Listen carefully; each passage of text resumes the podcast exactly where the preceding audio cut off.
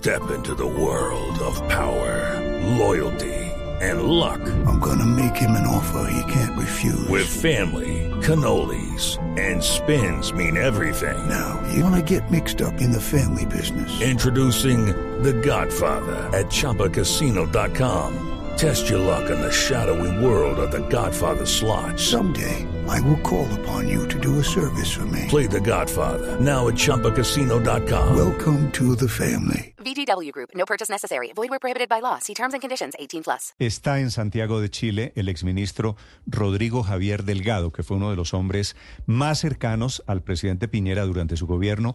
Fue ministro de Interior y de Seguridad Pública, entre otras cosas, al final del gobierno de Piñera, cuando les tocó el estallido social. Doctor Delgado, bienvenido a Blue Radio. Buenos días.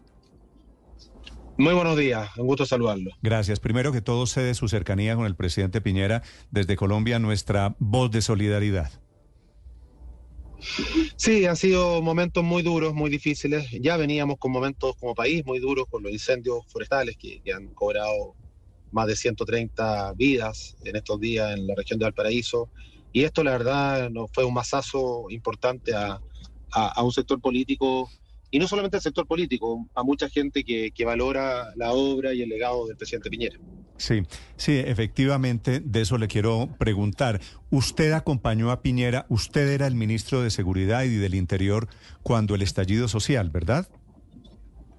No, yo era alcalde en ese momento eh, de una comuna popular acá de, de, de Santiago, Estación Central, y eh, yo asumo en noviembre del año 20 eh, el Ministerio de Interior después de que justamente y a motivo del estallido social hay acusaciones constitucionales contra los ministros de esa época eh, y yo asumo en noviembre post estallido pero en plena pandemia pero todavía con mucha violencia en la calle o sea no no fue una situación fácil tampoco eh, no eran los peores días pero pero efectivamente todavía había mucho resabio de lo que había sido el estallido social Sí, y en ese momento la actitud del gobierno Piñera, creo recordar, fue intentar un cambio constitucional, entre otras cosas, pedir perdón, reconociendo que había problemas sociales que estaban generando ese estallido social. ¿Qué, qué recuerda usted de la actitud del gobierno Piñera, que era un hombre de derechas, un hombre conservador, manejando una crisis generada por cuenta de protestas desde la otra orilla política?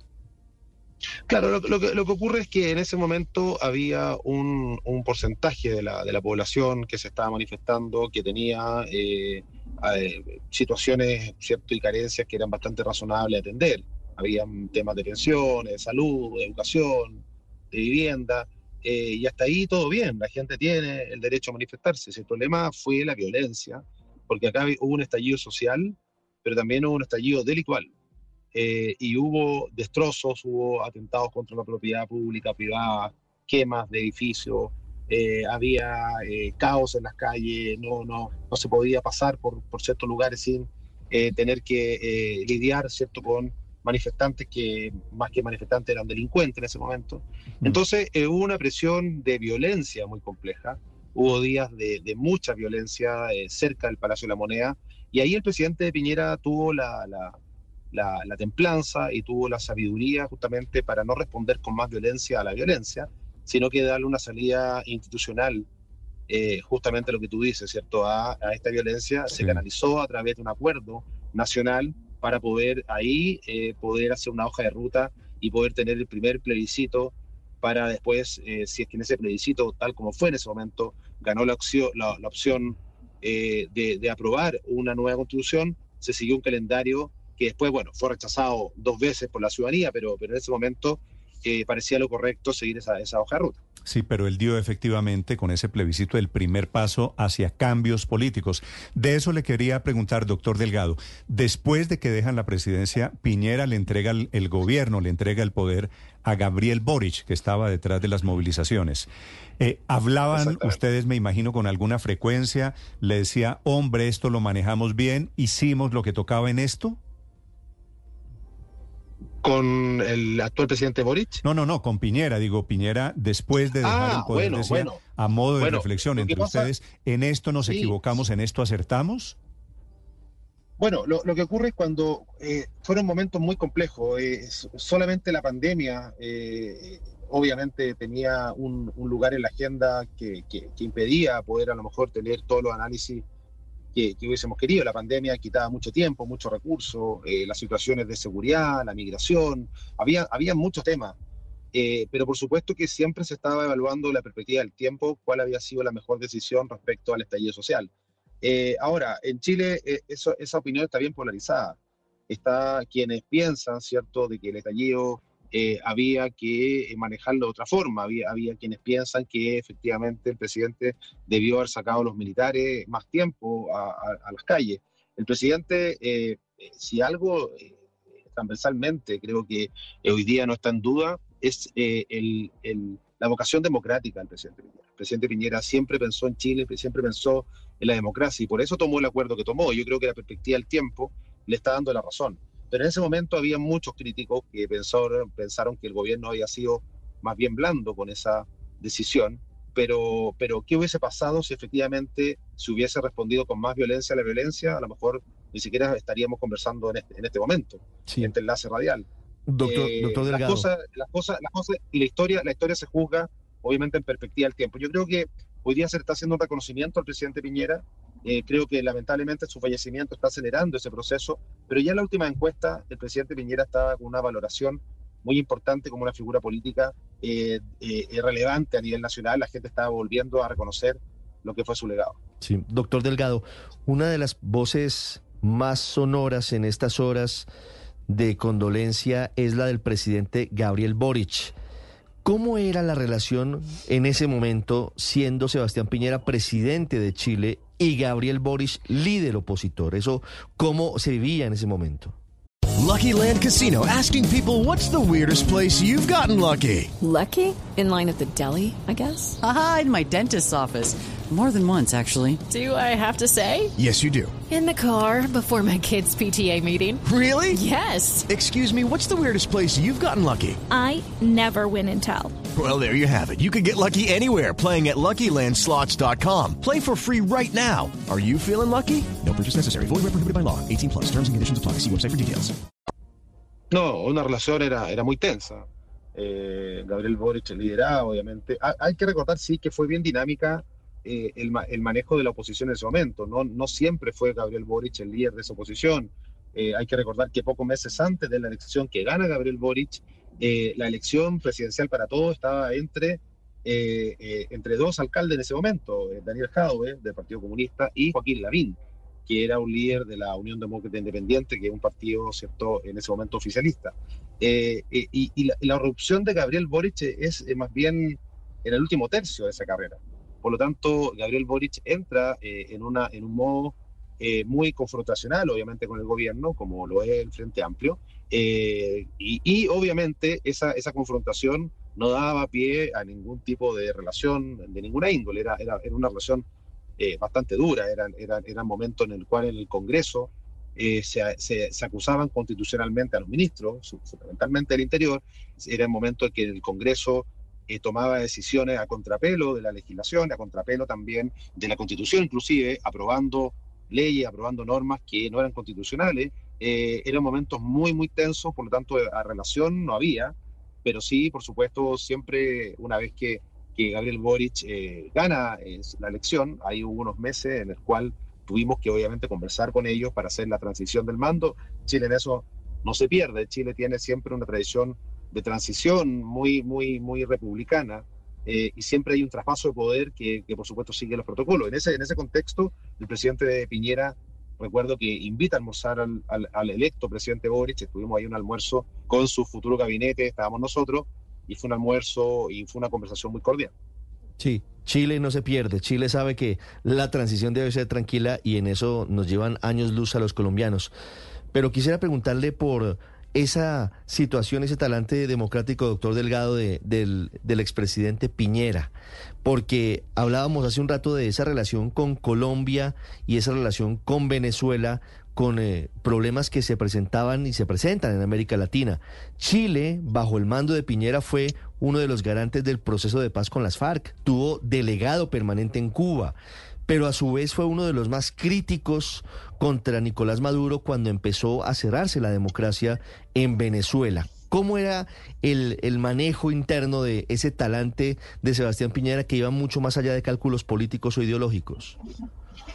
No, para, para, él, para él la democracia estaba por sobre todo. Hay que recordar que hay que sumarle a tu análisis que acá en Chile él también fue un opositor finalmente a la, dictadura militar. Él votó en contra en el plebiscito, ¿cierto?, de aquellos años. Eh, después, cuando ya era presidente en el primer mandato, habló de un concepto que todavía se recuerda mucho por estos días. Eh, desde ayer hoy día es uno de los conceptos que, que, tal vez más se recuerda. Él habló de los cómplices pasivos eh, con respecto a la, la dictadura militar eh, que no solamente eh, había gente que había actuado en ese momento de mala manera, sino que también aquellos que, eh, que no hicieron nada por evitarlo. A eso se refirió justamente en uno de los aniversarios del de, golpe militar, cuando el, expresidente Piñera era mandatario en su primer periodo. Entonces, siempre, siempre tuvo un una apego a, a, los aspectos democráticos, en eso él no transaba, y por eso también su agenda internacional iba en esa línea. Eh, hay que recordar que también cuando, eh, eh, cuando ocurre el estallido social en Chile, él estaba organizando algunos encuentros importantísimos para, para, Chile, para el mundo en Chile, que tuvieron que suspenderse. Y eso también fue, fue de gran dolor para él en ese momento, tener que suspenderlo porque él tenía también una, una, un, siempre una mirada a la agenda internacional que tal como tú dices, involucraba países latinoamericanos, pero también ciertos liderazgos mundiales que él siempre estaba eh, consultando o siempre estaba de alguna forma también visualizando. Fueron dos mandatos y durante ellos pues tuvo una relación armónica y cercana con los presidentes colombianos Juan Manuel Santos e Iván Duque. ¿Con cuál de los dos, señor Delgado, se llevó mejor? ¿Con cuál hizo mejores migas, como decimos aquí en Colombia? ¿Y con cuál seguía teniendo una comunicación permanente el, eh, el, señor Piñera? No, él tenía un, gran, aprecio por ambos y, la verdad es que siempre, eh, eh, hasta hace poco hizo algunas invitaciones a Chile siendo ya expresidente. Él estaba organizando eh, un, organismo de, justamente de liderazgo latinoamericano y, siempre, y siempre él tenía una muy buena relación con ambos, ambos presidentes. La verdad, él tenía una muy buena relación con, con muchos líderes latinoamericanos. no me atrevería a decir quién estaba por sobre otro, pero, pero sí efectivamente él tenía mucho cariño cuando venían a Chile, lo recibía amablemente en su casa, en la moneda, bueno, dependiendo del caso, o en el Parque Tantauco, que es una reserva ecológica que él tenía con una fundación, ¿cierto? Un parque precioso en la zona eh, eh, de Chiloé, ¿cierto? No sé si ubican, al sur de Chile, una isla mágica, maravillosa. Él tiene un parque ahí que desarrolló con su fundación y siempre hacía encuentros con eh, distintos liderazgos latinoamericanos, lo invitaba allá, él estaba muy orgulloso de su obra en esa fundación y, por supuesto tenía siempre una activa agenda internacional que involucraba por supuesto también a los presidentes colombianos.